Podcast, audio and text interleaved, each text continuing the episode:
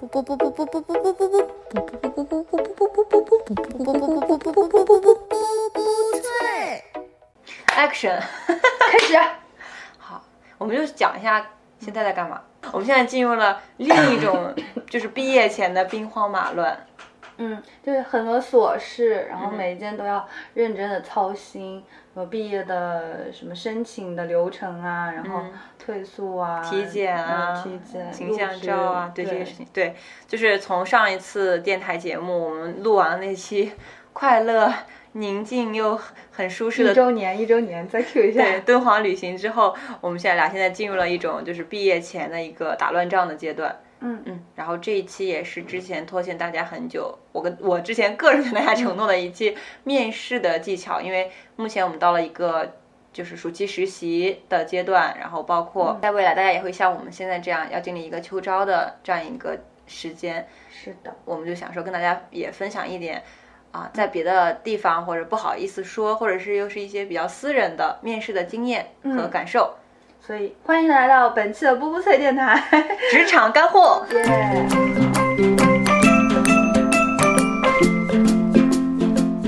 我讲，你讲，就是在正式开始我们后面几个环节的讲述之前啊，想跟大家讲一下，我和小杨在整个秋招过程中也是做了许多不同的尝试啊，包括我投递了啊，有选有选调生，有公务员，有事业编，有我们行业相关的呃地产，然后也有与行业无关的互联网、新媒体平台等等。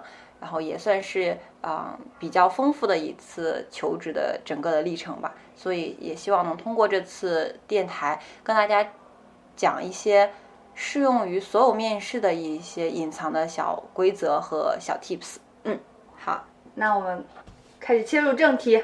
好，我们第一个环节，我们是这样安排的，就是 我们有好几个环节，每一个环节都有一个 yes 和 no。嗯就 yes 就是一定要这样做，no 就是一定不要这样做。对，好，每一个环节我们都遵从这个规则啊。然后小小鹅来 Q 流程，好，正式进入第一个环节，就是从简历开始。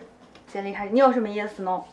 千万不要过分夸大自己的水平，不要撒谎啊，朋友们。就是是的，我其实简历有各种各样的细节可以跟大家分享，但是你尽就尽量不要撒谎。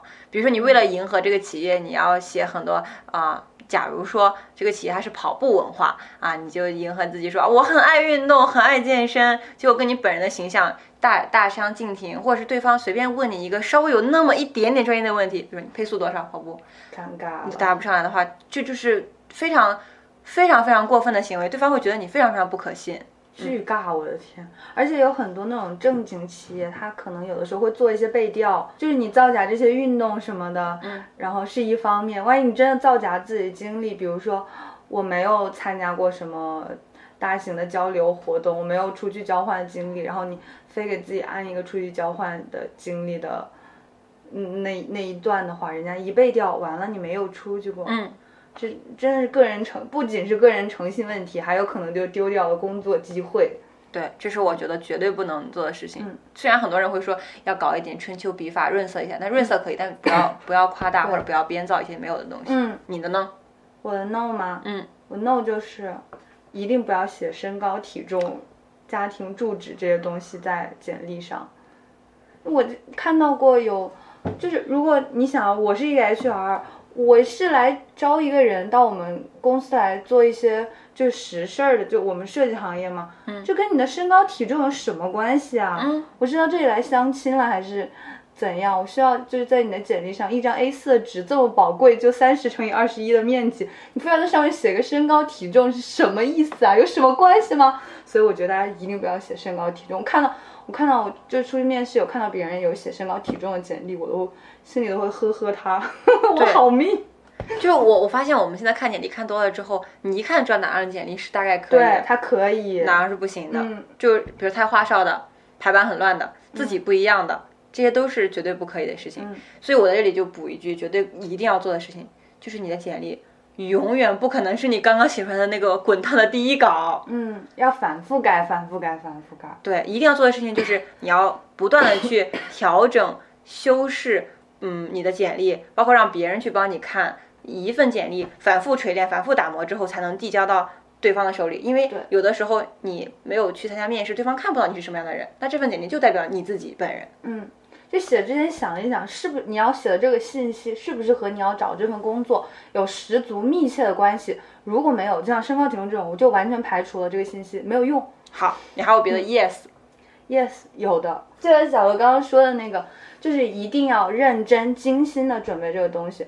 我记得有一次我出去面试，都已经到那个群面那个环节了嘛，嗯，然后 HR 面前就摆着一摞，就我们这这一组人所有的简历，嗯，就有一个他就长得特别好看，排版特别精心，他是那种对着打开的像书一样的，有三个跨页的那种简历，那不就像宣传？对，就是一个宣传册，然后我看得很清楚，他用那种很高克数的珠光纸，选的是微微有点米黄色带肌理的那种珠光纸，打印了他的彩色简历，然后什么？就珠光纸就会有那个细细的像珍珠一样的那个反光的感觉，嗯，然后你就会觉得哇，好精致哦，这个人，呃，我因为我和 HR 坐得很近，所以我可以瞄到他简历。具体内容我没有看见，但是他拿到这样一份东西，就在我们没有发言之前，HR 一直把这份简历放在他的排序的最上面。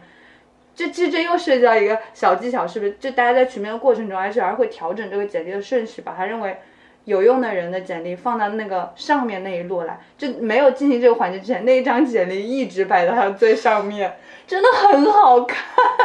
不是说要大家搞这种无谓的形式啊，但是你有内容之后，也可以稍微调整一下，就花一点小心思给在这上面。嗯，你比别人多做了一步，很用心。就你想啊，如果你一个黑白 A 4普通纸打印的简历，跟人家一个呃高克数嗯铜版纸、珠光纸打印的，就是跨页简历放在一起，其实对比还是蛮强烈的了。如果不看内容的话，对我同意。好，那就到了第二步，就是当你简历通过了之后，你要收到了很多面试的邀约信息。如果你很幸运的话，那这个时候你应该怎么做？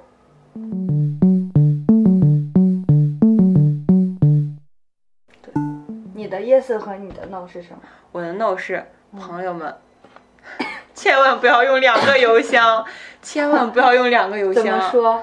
我当时 不知道脑子抽了什么风，嗯，我一个是用了我们学校自己的邮箱，嗯。另外一个是我自己注册一个网易云，嗯，就是呃网易邮箱，嗯，然后我后后来我不知道为什么填几个公司的时候，我用了网易的那个邮箱，但网易的邮箱我又没有登录它，totally forget 了。对，然后我就错过这两个公司的面试信息，那最后能找不回来吗？你能想起来了吗？不能。在秋招或者在暑期实习这个过程中，是一个非常频繁的过程，就是你会可能同时要几家或者十几家的面试，而且他们面试的人不光是你自己，是包括了你在内的你这个地区所有的符合条件的申请人。对，他们不会再单独说啊，我错过了，我再给你补办一场，或者是你道个歉就可以解决的事情。你错过了就错过，就再也没有了。所以两个邮箱真的非常鸡肋。第二个就是，一定要取消你的邮箱里面有一个自动筛选垃圾邮件的这样一个功能。哦，对，不，然很多都会到垃圾箱里，是不是？对好，讲述你掐人中的故事。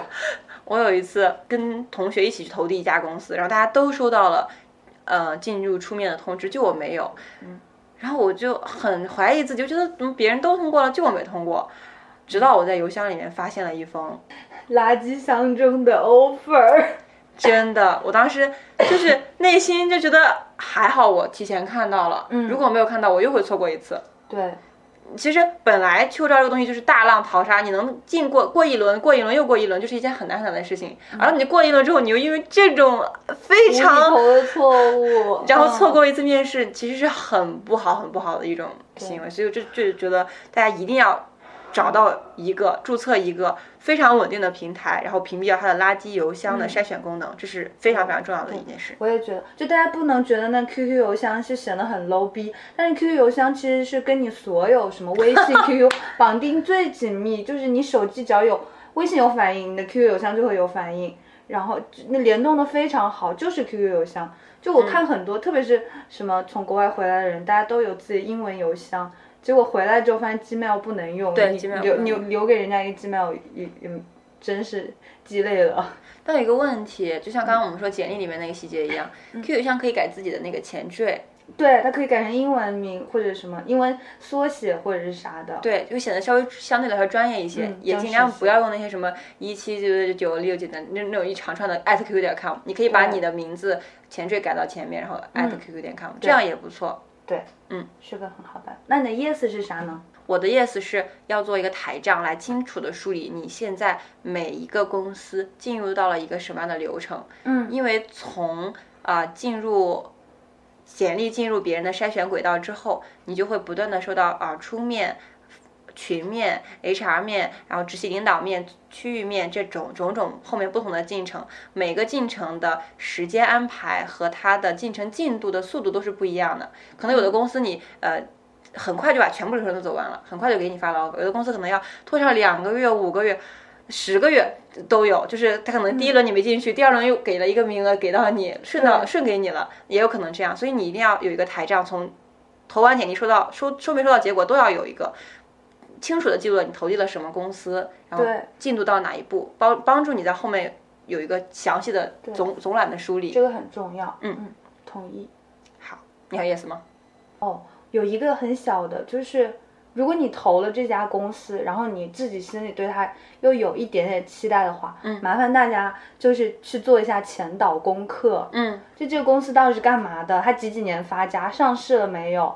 然后这企业文化带头人是谁？这公司最有传奇魅力的人又是谁？嗯，跟这社会产生了什么样的联系？是不是比如说什么？是不是有做慈善呐、然后这企业文化最宣传的是我们要什么奋发向上、永不言败，是哪一种精神？嗯，然后在几几年的时候，哇，这个公司发生了什么大事迹？哦哦，香港主板上市啊，就这种，这一定要提前了解清楚。就不管在什么场合，不管你后面走到哪一个面试环节，就以防应对一些突发的情况。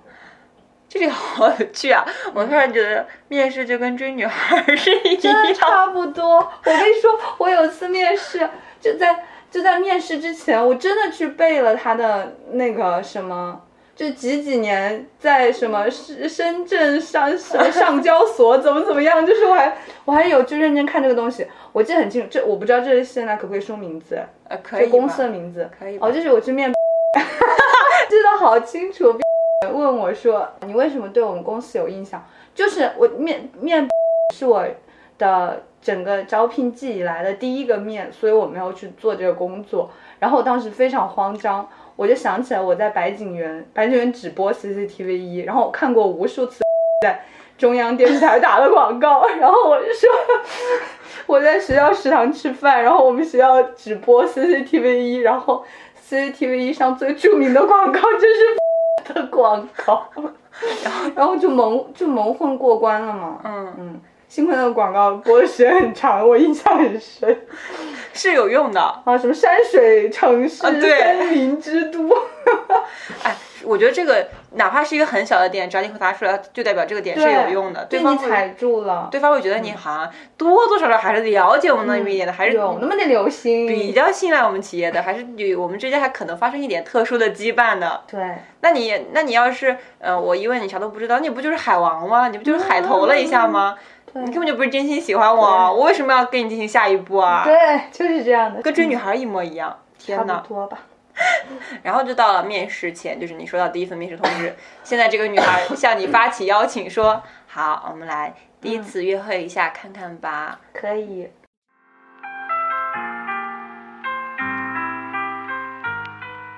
这时候来的是哪几个人？对，同时 五六个男孩在一个 会议室里、嗯大展身手。好，我命由我不由天。然后现在开始开始面试，呃，然后面试前你可以做什么？呃，我觉得一个是面是，试前，嗯，就是你进入这个面试场合之前，我觉得在你真正的和对方公司里面的人要进行第一次线下接触的时候这你的 totally yes 还是 no？，totally yes。好的，因为我是一个蛮依赖心理疗法的人，我还挺信赖的。然后我真的会对着对着镜子说：“加油，你是最棒的，不要紧张。”我就会对自己说，就是哪怕心理暗示，哪怕是，哪怕是默念，我也要在心里说一遍。嗯，这是第一个。然后第二个就是冲自己露出一些就是这八颗牙齿的微笑 训练一下。啊，就是微笑。你的微笑就能保证你处在一个比较 比较比较高涨的情绪里面，不至于，比如说你前天熬夜了，或者你经历什么不开心的事情，或者你最近在赶各种各样的面试，你很你很疲惫，这这都会给你短暂的打一个鸡血。包括还有一个那个五步音阶法，就是你就啊啊啊啊啊，然后你就保持在那个啊的状态，就是昂扬的情绪。对，你在那那一瞬间就感受到自己的语气、语调和心态都会有一些微妙的变化。这个时候你在进入场合，你就向别人展现一个啊电量充足的你。嗯，就是饱满的情绪，是那种休息好了的。嗯，对，很棒，很对。然后 totally no 就是千万不要穿一些奇怪的衣服。对，这个很重要，这真的很重要。我我我感觉到了。我以前很抗拒，我觉得就是面试面的就是我这个人，为什么要看我穿什么？嗯，现在我觉得这东西非常重要。我同意，这个就是我的 totally yes，就是一定要穿的合体，对，不是合体，怎么说来着？就一定要穿的很得宜，就跟这个场合，你的穿着跟这个场合是契合得上的，就不能说突然搞一个什么短袖汗衫，然后上面还画着嗯大猫小狗的这种，就肯定不太合适。对，就像你跟女孩子第一次约会，你要是穿那个大裤衩就来了，我肯定觉得你这人不靠谱。嗯，你你稍微穿上你最喜欢的球鞋，嗯稍微喷一点香水，抹一点发胶，我就会觉得啊，你为了见我，你有精心的准备过。对，同意。嗯，而且就特别是，你可能我们学生时代没有很多钱买那种很好的正装，如果可以的话，我那种小衬衫只要有一个领子，我觉得就已经很正式了。对于学生来说，这个就很棒，大家就。不用花那么太贵的钱，一定要说去制一个什么特别好的妆，也不太有必要。嗯，双十一买买套优衣库，对，双十一买套优衣库就可以了。嗯，这是进入那个面试场合之前。好，现在你推开这个约会的大门，你们就是你和同时几个面试者 进入到了第一次就是群面。群面我主要经历过几个不同类型，包括了无领导小组、一分钟演讲。然后还有辩论，嗯嗯，基本上就是这三种形式，把一堆人关在一起。嗯，但我觉得你其实是你本来就是那种强者，就你在这种场合就会发发挥的很好。你有什么经验吗？可以跟大家传授一下。你就像小杨说，我是在无领导小组里面，一看就是比较强势的那一种。我后来去梳理总结自己面了这么多场无领导小组下来，我突然发现这种强势其实并不是。最最好的方式，嗯，我个人更欣赏的反而是那种平静中的温柔一刀，嗯，就是我不会，如果我很强势，就会让别人觉得我在刻意的展示自己的口齿伶俐、思路清晰，我在拼命的想要表现自己是全场最强的一个人，嗯，但实际上，啊，你平静的、从容的讲述自己的观点，同时就是有些克制和理智的去。呃，维持场上的局面，这样才会让人觉得你是一个靠谱的人，而不是一个急功近利或者急躁的人。对，这个很，这个说的很好。就往往大家就很容易被网上那种迷惑，说我要做一个 timer，我要在这个里面做个 leader 或者什么样的角色。嗯。但是有的时候你可能把场上的局势看清楚了，然后再发言，嗯，可能更有力量一点。这个很对哦。嗯，我印象最深刻的局面。是万科的面试，我他跟我之前所有经历的都不一样。嗯，是什么样的故事？在一开始群面的时候，就邀请了专业面和人力在一起面试你。嗯，你坐到一个桌子上的全部都是同样类型专业的人，比如说你们都是建筑规划和景观。嗯。这三这这个设计专业的人，所以在这层面的过过程中，你们既既既是同专业的较量，又是一个抹去专业属性的无领导小组的较量。它有两层属性在，HR 和专业面看的是不同层面的东西。嗯，抽到的题目是一个偏向城市规划和城市设计类的题目。它给到你一个任务书，告诉你我们现在有一块真正的地块，然后我们的北面、东面、南面、西面分别是什么？我们希望把这个地块打造成什么样的？功能什么样的定位，然后我们里面要有什么样的建筑，它的容积率大概是多少？我们希望我们的目标客群是什么？就类似于说，好像你们是一个小的公司，然后你们现在接到一个活，要开发一个地块，你们要怎么做？希望你们能够通过一些模型和汇汇报的方式把它展现出来。还要模型，对，模型也不是必须的，你可以用任何的方式，因为桌子上给你准备的东西有彩铅、呃马克笔、哦吸管、绳子、白纸。各种各样的东西，你想象不到，就像有点像中小学生做那种航天模型一样。我就有点害怕，你讲完然后呢？当你拿到这个题目的时候，你会发现，这跟你之前经历的、准备的所有的一切全都不一样，而且所有的面经、所有的呃你之前的经历都没有告诉你面对这一题要怎么去做。动真章了就我会。靠，又考专业又考协调，然后呃，我记得当时我们组有一个非常厉害的女生，她就是一开始抓住了一个 leader 的位置，然后提出一条自己非常清晰的思路。其实她的思路现在想起来也并不是很完美的，但是在大家都没有主意、一头抓抓头发的时候，她就能够把自己的想法拿出来，然后我们这个时候就可以顺势把自己的想法添进去，最后凑成了一个还不错的方案。在这个过程中，我能明显的感觉到有些人是完全插不上话的。因为应试的技巧虽然可以教给你很多，比如说你可以抢什么样的角色、什么样的任务，像你刚刚说的，但是当你真的到这种场合，你你拿到一个全新的题目的时候，这考验考验的就是你真正的实力，对，你无法掩饰自己到底是什么样的水平。嗯嗯，我当时做的做的事情，一个是去做计时了，嗯，然后第二个就是因为我自己对城市设计这种题目是完全不熟悉的。然后包括呃，你让我去真正的去掐它的容积率是多少，应该怎么去做，我也都没有什么概念，我只能去做一些我的专业里面可以做的事情，比如说包装这个包装这个方案的时候，我们景观可以占据什么样的地位，可以成为我们其中一个特色，包括我们要不要去做一个中心的绿岛，包括要不要去做一些中心的公园，来对标我们的客户群，就从自己的专业出发去打，我觉得会更好一点。嗯，发挥自己的优势了，你这个时候就是。对，我觉得这是我做的第一点还可以的事情。然后第二点是，哦，我整体下来，我当时觉得自己会挂，就是我觉得没有，但是我觉得可能进去的只有那个女生自己，结果没想到最后我也进了二面。现在想想是比较幸运吧，可能当时我在纸上写的一些东西也好，包括我去阐述自己想法的思路也好，虽然不是整个场里面最抓人眼球的那一个，但是我能证明我在这个团队协作的过程中，我贡献了自己的力量，而且我有自己的想法。嗯嗯，我觉得这也是我参加无领导小组之后收获的一个很重要的点，就是你可能有理不在声高，你可能并不一定是最出彩的那一个，但是你只要持续在做事情，而且对方能够看到你的所作所所作所为，然后你就会获得一点点肯定。很有道理，而且其实像你说的，你刚刚主动承担起 timer 这个责任，我感觉 timer 这个身份属性其实是很容易被忽视的。嗯，就大多数人都觉得 leader 好厉害，就是要做那个统帅意见的人。嗯，但是其实 timer 有的时候是在控制你谈话的节奏。它就是一条暗线埋在这个下面，当你把这个节奏揪出来了之后，下一个发言的就是你。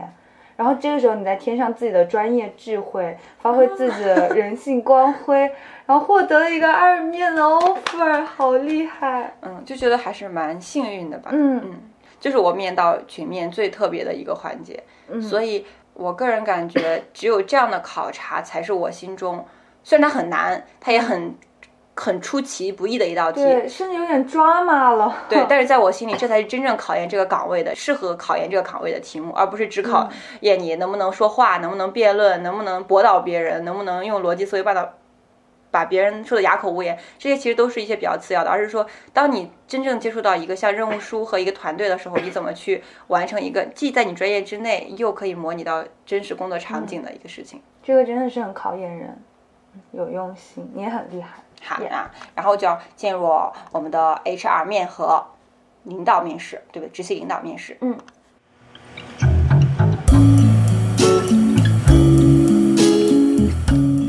HR 面里你有什么 yes 和 no？HR 面，HR 面它永远只有一个核心，就是看你签了我们公司之后，你能不能待得住。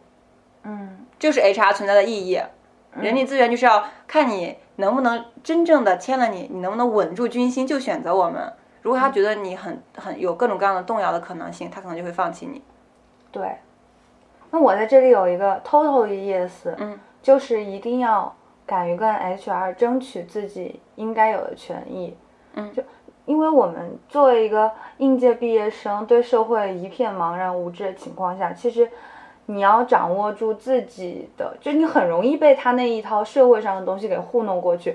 比如说，他顾左右而言他，不跟你谈真正的薪资，或者说他不跟你讲清楚五险一金缴纳的额度到底是什么，或者嗯，就特别在这种涉及到自身利益的情况下谈薪酬这个部分，你就是有什么不懂就问，或者是你可以在网上看到很多别人的经验，然后你再结合自己的问题，去嗯向你的 HR 提出你的疑惑。我觉得这是非常重要，就大家千万不要因为害怕就有所顾虑，觉得他会跟我成为日后的同事或者怎么样。你在这个环节里，你把自己的呃问题有条理的提出来，HR 也会觉得你是一个。就是做事非常妥当，然后有来有回，我给你交代了，然后你也给我反馈了你的意见，你对我发出给你的问题是有思考的，这也是很重要，所以就大胆的提出自己的想法，然后也可以充分的表明自己的立场。但这是最后就是发 offer 的时候再去 argue 的点，嗯，对，就是面试的时候他可能更多的就是问你问题，你来回答。但是我到现在还有一个。没有破解的题目，你说，就是我特别不会回答的一个题目，就是当 HR 问我你对我们公司还有什么问题吗的时候，你不会问这个，这是我最不会回答的一个问题，我到现在没想明白，你给我解释一下，你给我解决解决这个问题。我感觉这个事情要分两种思路来回答，第一个，你感觉自己面的很烂，嗯，你感觉自己过不了了，嗯。你自己也知道自己烂在哪儿，你觉得就今天就是来来走个场子，这个时候你可以说谢谢没有了，然后就可以离开。嗯，那我觉得我挺好的。嗯，你觉得你挺好，那这个时候啊，你可以，呃，比如那第二点，可能你觉得你面的中不溜秋的，你觉得可能过也可能不过，反正就正常发挥了自己的实力。这个时候，我觉得跟 HR 和跟专业呃跟这个专业条件的负责人的互动是一次机会。嗯，能够让你在这次面试中大概知道自己发挥的怎么样，所以你这个时候你可以问，你说，呃，请问您觉得就是我在这次面试中有没有什么表现的不好的地方？就这样大胆的问吗？嗯。但是他问问题是，请问你对我们公司还有什么想了解的吗？啊，他问的是公司是吧？啊，如果他都问的是公司的话，啊，问 HR 千万不要问专业性的问题，嗯，就是一定要问对人。你问我们 HR，你就问这个公司里面培训体系怎么安排，培养机制是什么？嗯，这是 HR 熟悉的。嗯，我记得我当时听了一个电台，就是一个上海的，可能从事快销行业的 HR，然后他说，就是当我选择一个，就是我从一些简历里筛到了一些人来进入我的面试间的时候，其实我的办公室跟这间面试间是直通的，就是。透过层层玻璃，我可以看到坐在走廊上等候的人的状态，嗯，和进入这个房间里的人的状态，嗯。所以，当你到达公司的那一刻起，我就已经在一个你不知道的地方开始观察你了，嗯。然后你你在走廊上，就是有很多，他说我看到有很多男生，因为快销行业他们。特别讲究那种西装革履啊，或者什么之类装扮。他说我看到有些男生站在走廊上，把衬衣掖到裤子里，还把皮带解开。当时我就知道这个人不是我要的。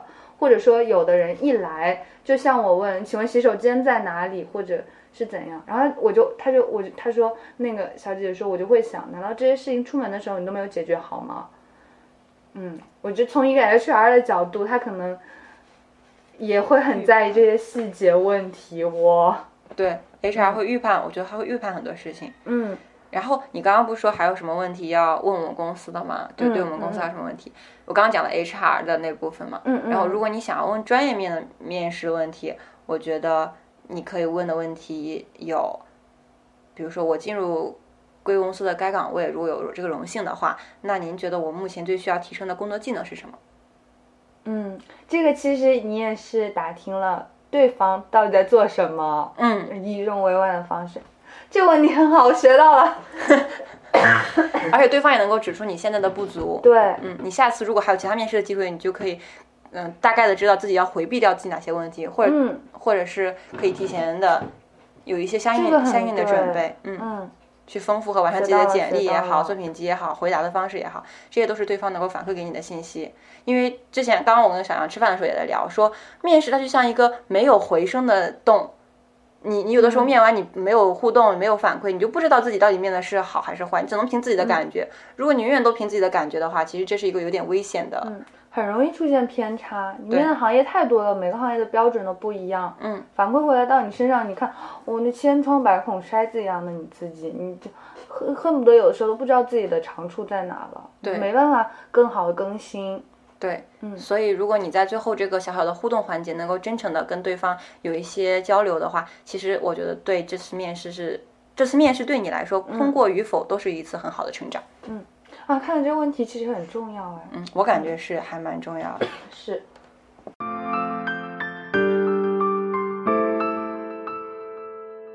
我还可以再补充一个，嗯就是如果你遇到你答不上来的问题怎么办？嗯，怎么办？有一些问题可能你没有准备准备好，或者准备或者没有准备到。比如说我之前有被问过说，你现在大概认识多少种树？多少种书树、树植物哦你现在大概能认多少种植物？天，zero。你自己说 zero 也不行，可不能，可不二九能，玄铃木，我只认识二九玄铃木。不行，他就要问你，啊，你现在认识多少种植物？啊还去哪儿问啊？啊，他就问你，那我能不能反问你认识几种？你干嘛在这里问我？不行啊，你怎么能这样呢？那怎么办？怎么回答？你说吧，刘老师。我觉得这个问题，首先你不能说 zero，嗯，你不能说没有，你也不能简单简单的给一些回答。你要明白，面试这个场合，它永远是希望能够抛出一些问题来试探你的 potential。嗯虽然我，那我就说，虽然目前我识别植物种类不多，但是我用形色 APP。我能理解你这个回答的思路，就是即使在这方面我不行，但是我有一个别的能力能够补足目前我现在做不到这个事情。对，或者是你能展现相关的知识也可以。我把话头引到我能说的那个事儿上去就行了。对，哇，天哪，明白，一点就通，一点就通聪明的人。就是这样，就是你千万不可以不回答，嗯，也不能回答我不行。对，也不能强行抖机灵，嗯，你一定要给出一个你所可控范围内你能给到最好的回答。对，你要引导他，就是他问了你一个你不会回答问题，但是你的回答要引导他问下一个你懂的那个事情的问题上。比如说现在小鹅说，我真的什么植物都不认识，我只认识二九玄灵，那我就告诉他，虽然呃植物可能不是我擅长的方向，但是我擅长的是场地的微观设计，就是如果你感兴趣的话，我们可以讨论一些。呃，比如说是什么，嗯，呃，跟书香设计有关的话题，这个在我射程范围内。对就是你要给出它下一个话头是什么，然后给这个核心的关键词，而且而也不会刻意刁难你说，啊，你现在都这样回答了，不行，就给我说清楚到底有多少种。对他不会故意来上来为难人的，嗯嗯，而且有的时候给你一个刁钻的问题，他其实想考想听到的并不是你的回答，而是想看到你面对一个刁钻问题时你的反应和你的解决能力是什么样子的。嗯，很对，嗯。天啊，这我们这不是个付费节目，我觉得不行。好，好，那就其实 HR 面和领导面，这就是我觉得精华的两个点。嗯，很对，很对。然后就到了中面了。我其实参加的中面不是很多，包括我后来有放弃一些中面，应该最后加起来应该是算参加了三四三四次中面吧。嗯，对。然后我中面的时候，一般面试你的时候，就是区域里面或者集团里面比较高层的领导了。对，嗯，这个时候我想讲的反而不是说怎么去应对中面，因为我感觉中面并不是特别的难，只要你能够展现出你的 综合素质就可以了。因为前面 HR 已经考验了你的稳定性，专业面已经考验了你的专业素养，然后你的学历被筛选通过了，你的样貌也被筛选通过了，说明你是一个进入了半只脚跨进这公司的门槛的状态了。这个时候你只要把你正常的水平发挥出来，就不会有太大的问题。嗯，我觉得这个时候有一个所有人都想不到的点，也可能是我以为所有人都想不到的点，嗯，就是观察你同事的水平，你未来同事的水平。是的，就跟你同时进入到这个场合的都有什么人？对，你就能找到自己大概是什么样的水平。对，你看，你问问你周边的同事，他想不想来这家公司？他是不是有很多很多备选？这个公司只是他无数备选中的一个，你就知道这个公司在这个业内的水平是什么样子的。对，也是你观察这个公司的好机会。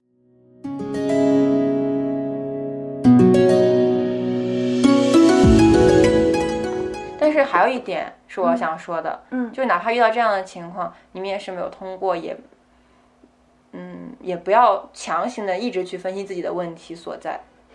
同意。不然就会陷入这个怪圈里面，就是我很不自信的怪圈里面。同意。我觉得我做错了，我哪里到我到底哪里不如别人？为什么选我选他们不选我？类似这样的怪圈里面，这是很痛苦的。对，公司都是带着一个就是标准化的人，他们理想中标准化的人来找那个人的。但是每个公司标准化的人都不一样。对，也许你不符合这个，但是你符合别的很多。对，也是，就是面试结束之后，希望大家要反思，但是不要过度反思的一个点。嗯嗯。然后基本上这就是终面结束之后就没了。那你现在讲讲，你觉得你在秋招里面最大的收获？我我还要讲一个，就是收到面试之后选择 offer 的事情。哦，好，你讲，快。就是我感觉我投递了特别特别多的岗位和企业，因为整个秋招里面就是有各种各样的信息，像海浪一样打到我的脸上来，让我措手不及。我有时候看到一个感兴趣的，我投一投；看到一个感兴趣的，投一投。直到后面，我就是手脚都是很慌乱，一天就是赶三四场、四五场面试的时候都有。甚至有一次，我就在一个。呃，公司的终面现场的卫生间里完成了另外一个公司的出面视频会议，就这个就感觉很 很很荒诞，很滑稽，嗯，就歧路亡羊吧，某种程度上也是让自己有点找不到方向了，嗯。嗯，所以到后来我收到几家公司的 offer 的时候，我就一直也很撕扯，比如说有收到一个事业编的面试通过的。消息，然后有收到一个地产的，呃，确定的 offer，然后现在我就要选，那我要选哪一个呢？嗯，这个时候我觉得很多同学在后期都会面临着一个有多个 offer 选择的时候要怎么选，要怎么去去留的一个问题。然后我给大家的建议就是，就是挑选你认为一家企业最重要的五到六个方面。嗯，我列出的有啊，薪资待遇。公司氛围、培养管理，就是他的管培生培养制度所承诺的东西。然后还有就是生活氛围，比如说他所在的城市不一样，离家远近，就影响到你所在的那个地方的风俗习惯也好，然后包括你可能接触到的人，包括观念也好，都是不一样的。那么大概有这么四五个方面，然后给每个方面赋值，最后这些值加起来是满分一百分。那你可能给薪资福利打五十，打三十分，给工作给工作培养制度打。四十分，反正你最后加起来就是一百分，嗯，这样的一个横向的表头，然后再把 offer 列在下面，去分析每一个 offer，你给它按照这一项下面的分值来打，他们在三十分里面占到二十分、二十五分，占多少分，然后最后打一个总分出来，嗯，然后再去用这个分值去比较，你在心里到底会更倾向于哪一家？嗯，这是一个很好，就很合理的方法，就有的时候可能心里真的不知道怎么选了。它能帮你排除很多事情，嗯，相对听起来是科学一点，因为有用了一些数学的方法，感觉好像加来加去的，包括你有一些平衡，算是一个冷静比较过的一个方法，不然一直用感情去纠结会很痛苦。但我觉得到这种程度了，其实大家心里都有那个决断，嗯，就不可能，就比如说你同时收到了五个 offer，你肯定知道其中有三个你不会去，你永远纠结的就是两个里面我到底选哪一个，对。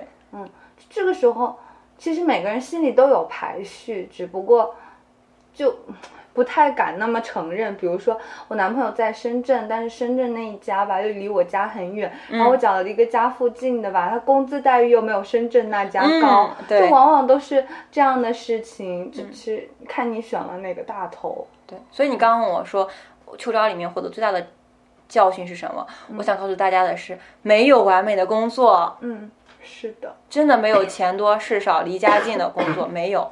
嗯，一个工作总要有这样那样的缺点，就看你能不能在你心里这个优点能不能平衡掉它的缺点，让你足够心甘情愿的愿意选择它作为你应届毕业生过渡到社会的一个企业。对，而且我我也是，我发现就整个秋招我经历了这么多，从申请然后到春招下海，就这一整个过程。我得到最大的一个经验，竟然是，就是没有什么好选择、坏选择。我觉得这这听起来有点玄学啊，但是你选完了之后，你会发生什么事情，永远都不知道。嗯，就像我现在，反正我对我现在找的这个工作心态就特别的平静，我没有说非要去跟人家拿了四十万阿里 offer 的同学，嗯，就是有那种疯狂哎内卷相比。心情，因为我真的不知道我到了这个公司之后我会面临什么样的发展，是不是妈妈说的事业编就是世界上最好的工作？是不是我应该选择一个新兴的科技公司，然后跟他一起成长，每天零零七熬夜加班两三点？是不是字节跳动那种十二点钟之前睡觉，这简直是不可理喻的实习生，也许是最合我胃口的？这些我都不知道，都是未知。那那我现在就是。我没有办法判断哪个选择是最最佳选择，对我来说，对，所以所以我就后来慢慢的也是平，就平静了很多。包括我还中间呃在别的赛道站了一段时间，是吧？然后然后最后又转回来找工作，嗯，反正我我现在就还蛮能接受这个结果的，因为我觉得可能。因为我一直都不想留在这个城市，然后最后还是留在这个城市继续工作。但是也许有一天，是吧？嗯，命运又眷顾我了，我期待的事情又发生了，谁都不知道这个机会就埋在了下一步的哪一颗种子里，它就长出来了。所以就接受现在这个样子，然后一步一步的再努力就好了，千万不能有那种比较。完了，他是五十万的 offer，完了我就只有十万，嗯，那太难难受了。对我非常同意你刚刚说的，就是嗯，每一次选择其实都是代表了你自己这个人生里面独一无二的一个小岔路口。嗯，如果一直沉浸在说别人怎么进了我没有进，别人怎么拿到 offer 我没有拿，你一会你这个整个秋招过程你都会过得非常非常的痛苦。对，嗯，真的，不管现在你是在实习也好，还是要马上经历秋招也好。嗯，你就把它当成一次在安全区域的试水。你现在还是在学校里面，你还是保有应届生这个身份，你先不要有这么多的恐慌，恐慌，先去做自己想做的事情，然后试一试水。如果如果你有很很多很多精力的话，你可以把任何想做的事情都尝试一遍。在尝试的过程中，你就更明白自己想要什么了。比如说我之前去面一些选调和事业编的时候，我就能明显感觉到。他问我你想不想下基层啊？能不能接受基层的工作呀？我说啊，当然可以啦。我但是我心里其实不能够承认的。对，我不我不能够接受琐碎的档案工作，我不能够接接受那些嗯过于红、过于正能量的东西。嗯，我就是一个消极分子，我就是一个厌世的人，我就是没有办法做一个孺子牛。嗯，那我在思考过程中，我就大概明白了。好，那我可能就。你给我开再高的工资，我都不太想去，哪怕我觉得别人拿了这样的 offer，我很羡慕。但我如果你给我，我不要。嗯，是的，就其实你长到这么大，就二十多岁，每个人对自己其实都有判断的。就比如说，我判断我是一个特别理智的人，我就是逻辑思维超级清晰。嗯，你就相信自己的这个判断，然后你在面对那种海量的 offer 面试的时候，你就展现你这个长处。你知道你自己哪里做得好，当人家攻击你的短板的时候，你也不要害怕，因为你就是有短板的，你不可能是完美的适合你投递的每一份简历，发给你的那个 offer，然后你的面试所有过程都是愉快，都是完美的，你这个人多面体连容包，你你像一个橡皮泥一样塑到每一个模子里去，不可能有那种人存在，你就是有自己的长处，也有自己的短处。对我非常同意，一定要接受。哎，反正，在像我刚刚说的，让大家在有精力的话，在各个不同的跑道去尝试，也是一件很辛苦、很辛苦的事情。嗯，是的。当时我特别心疼一句话，就是“哎呀，冲冲冲，先拿到了再说，拿到了再说。”结果发现冲的过程非常非常的累，以至于到最后我就宁愿放弃，我不想拿到。嗯。所以这也是我们刚刚前面讲了那么多面试的干货，教给大家怎么去应对面试，怎么去展现自己。其实面试的目的是什么呢？是为了找到一个契合自己的工作。你要做的其实不是首先把知乎上所有的面经刷一遍。因为你会发现，面公务员是一套面经，面呃事业编是一套面经，可能面嗯国企是一套面经，面私企又是一套面经。然后每个公司不同的企业的话，他又在找不同的样的人。你与其去确定他们想要什么样的人，不如先明确自己到底想要成为什么样的人。嗯，你到底想要做什么事情？然后你在你在你想要做的这件事情上，你取得了什么突破和成就？然后你再去顺理成章、水到渠成的去匹配这份工作。这样充分同意。最好，这样是最好、最理想的，我最理想的情况。虽然我可能也没有做到，但是我个人感觉，如果是这样，你早早的有这个意识，你后面会轻松很多，而不是说，哎呀，别人的薪资多高多高，别人的福利多好多好，我怎么什么都没有，我怎么什么，我是个垃圾，这就不要有这样的负面心态。千万不要在这件事情上拧巴着自己，什么，哎呀，我就这，我就是一个呃活泼大胆的人，然后我非要让自己去当一个是考一个小公务员，然后做一个小文职人员。嗯，其实你这样，你想工作这个事情，它是一个长期的。你读完书到你退休的那一天，你这中间的四五十年，你都在工作。如果你长期的压抑自己的天性，不就很快的分裂了吗？都不都不会快乐。那工同事也会发现，其实你不怎么愿意上心的去工作，你你也会觉得自己好好撕扯啊，每天都在做一些自己不喜欢的事。嗯，我发现现在虽然我们两个都没有选到自己最想做的事情，但是我们俩心态就是我接受，对，就是接受，嗯可能接受是不是？接受就是 完了，接受就是死了，接受就是变灰，头像变灰，我接受，然后我变灰，我也不是一个在在线，对齐医生。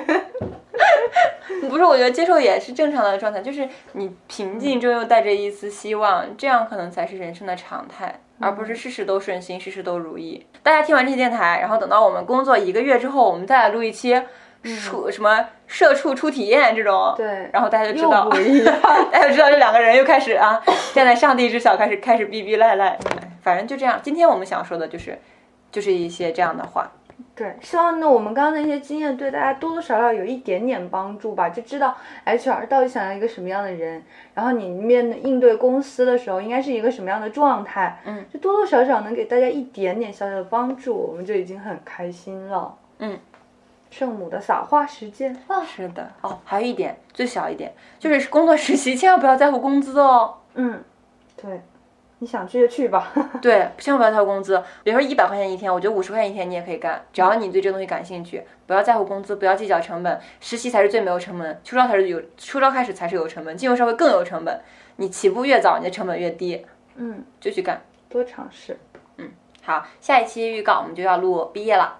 对，哎，不要说这个伤感的话题。我今天来到这个熟悉的工作室，我觉得 不知道怎么百感交集。好的，期待我们的毕业毕业感言。嗯嗯，下一次我们是不是要指导 指导大家怎么过下研究生三年 生活？指导检讨自己，反思。对对对对对，主要是反思自己，主要是反哺给大家一些小 tips。对对对，你说的很好，好，拜拜。好拜拜，本期的电台就是这样啦。如果你有什么很好的就是秋招的经验，然后有什么工作的信息，都可以来我们的评论或者是投稿里发言。然后也不要忘记，我们还有布布信箱，也欢迎大家分享一些自己关于秋招的故事，我们都会给大家读出来。然后本期的布布脆电台到这里就要和大家说再见了，八八六。拜拜。all in love with me.